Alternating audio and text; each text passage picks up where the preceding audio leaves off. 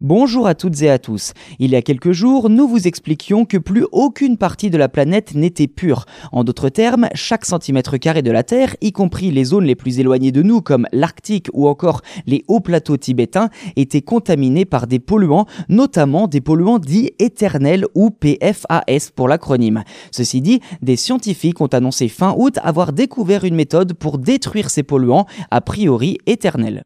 Alors avant de rentrer dans le détail de cette méthode de destruction des PFAS, il est important de savoir d'où viennent ces polluants dits éternels. Leur première apparition remonte aux années 40 et on les retrouve encore aujourd'hui dans des emballages, des shampoings ou même des cosmétiques.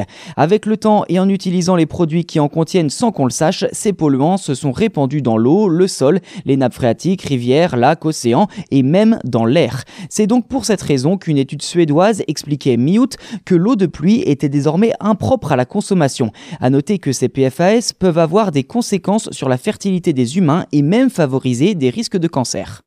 Ceci dit, des chimistes américains et chinois sont parvenus à trouver une méthode pour détruire ces polluants, loin des méthodes actuelles qui requièrent des traitements puissants comme l'incinération à très haute température ou l'irradiation par ultrasons.